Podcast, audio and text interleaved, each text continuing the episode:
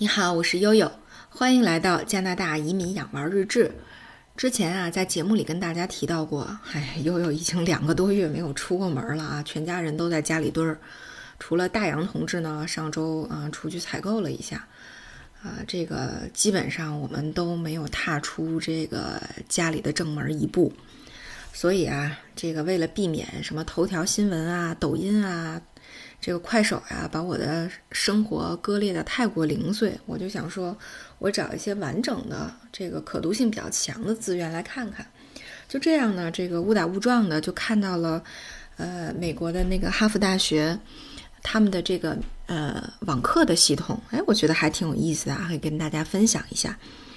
呃，其实呢，就是在几年前，哈佛大学就跟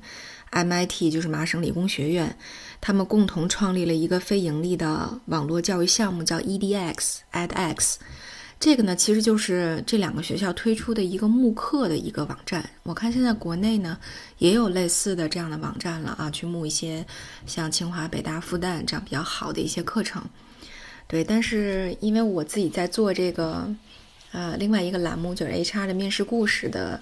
呃，之前呢也想看看这个市场上有哪些讲这些求职的这种竞品的课程，所以我也去国内这些慕课的网站上看了一下，发现哎呀，都挺土的，所以就没有再看。哎，这这回一看呢，哎，美国的这个这个网站啊，特别是哈佛大学，呃，通过它的这个呃网络课程的端口登录进去之后。呃，发现在这个新冠疫情期间啊，也是因为大部分的大学生和全世界的人民都陷入了这个自我封闭的这么一个阶段，所以呢，他们加大了他们这个免费网课的这个资源啊，这个力，这个开放力度，哎，所以我觉得还挺好的。我想，无论是咱们专业学习还是英语学习，其实都可以通过这个，嗯。啊，非常高品质的平台和宝贵的机会，去一睹世界名校的学术风采。呃，我看了一下哈，现在共有这个，包括啊，艺术设计、商学、计算机科学、数据科学，它单独拎出来了，data science。呃，然后呢，教育、医疗、人文、数学、编程、自然科学和社会科学，一共是十一个专业的七十门，一共是七十门免费课程。哎，总有一款适合你吧，是吧，亲们？所以呢，这个悠悠就看了一下啊，找了一些这个，呃，各个专业类别里面最受欢迎的，或者是即将开设的一些课程，呃，可以推荐给大家，因为这些也正好都是悠悠比较感兴趣的课程。比如说，在它这个艺术设计这个门类下，有这么几门课比较有意思啊。一个是 CS 五零游戏开发的简介，这个呢可以，呃。帮助你在回顾像超级玛丽呀、精灵宝可梦啊，还有愤愤怒的小鸟这类特别特别经典的游戏的设计过程当中，呃，然后帮助你去动手，啊，去了解二 D 和三 D 的这种交互式游戏的开发过程。这个课程长度呢是十二周，其实还蛮有意思的。呃，因为最近奥斯卡总是问我，他说：“哎，妈妈。”这个动画是怎么怎么设计出来的呀？因为他自己现在开始接触一些网络游戏，然后他的这个美术老师又开始教他们画漫画，哎，所以他就开始感兴趣了。那怎么从二 D 的平面转到这种，呃，三 D 的这种立体的模型和动态模型？哎，所以可能这门课能够解决很多青少年的这方面的疑问。那还有呢，它还有一些这个历史和考古的，比如说，呃，对悠悠来说，我那个我特别感兴趣的就是吉萨金字塔，这个古埃及的艺术和考古，它呢就是探索了吉萨这个地方比较著名的埃及金字塔和这个考古啊、历史啊、艺术啊，还有象形文字等等。那么通过了解这个古老王国的法老和贵族、陵墓和寺庙以及这个石神人面像，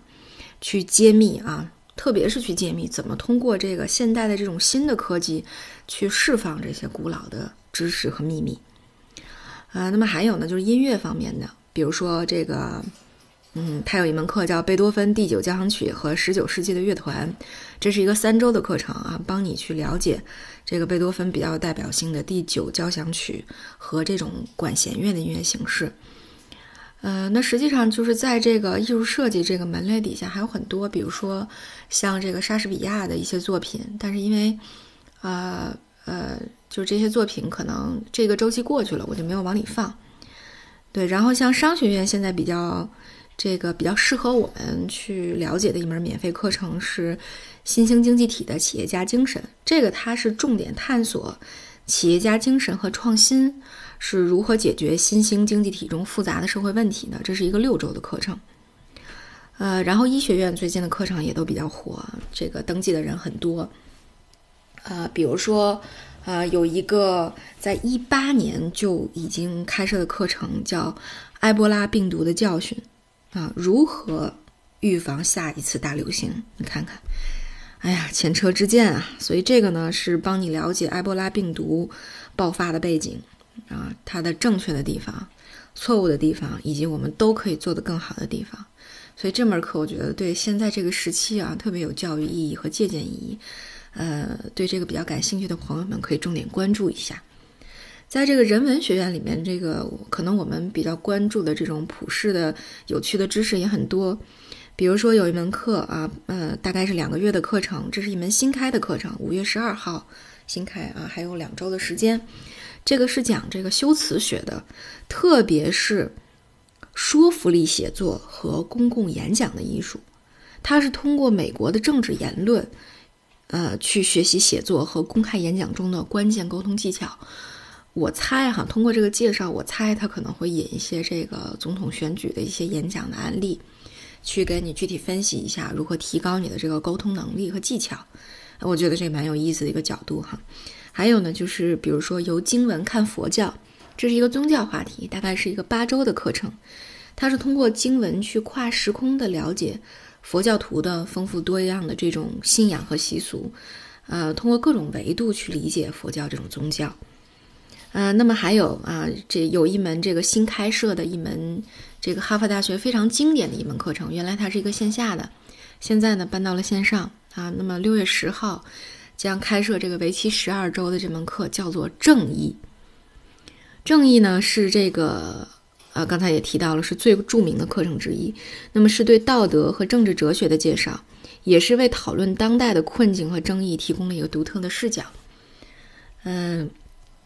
对，这是呃，这是以上啊。然后在自然科学这个板块底下，我发现了两门很有意思的课，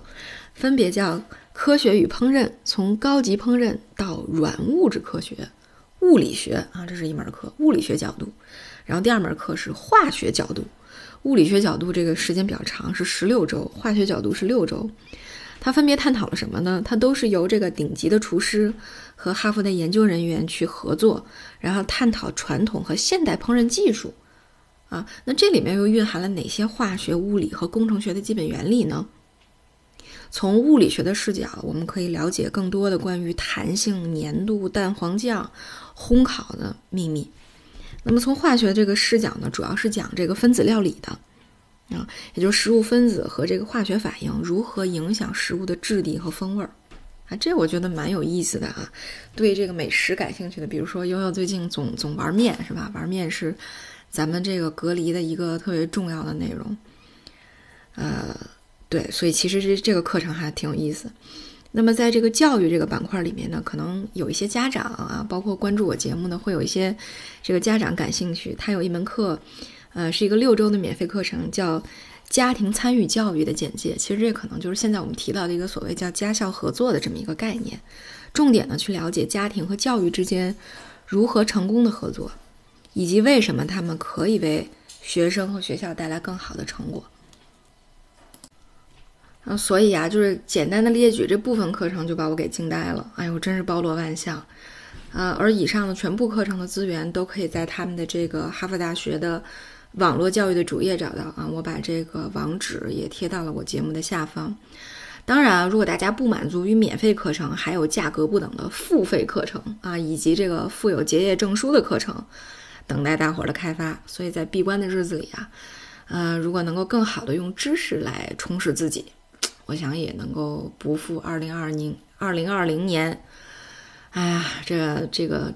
门外春夏的这么一场繁华吧。好，呃，那个期待大家探索和这个咱们线下更多的对对这些有趣课程的沟通哈。今天我们就到这里，我是悠悠。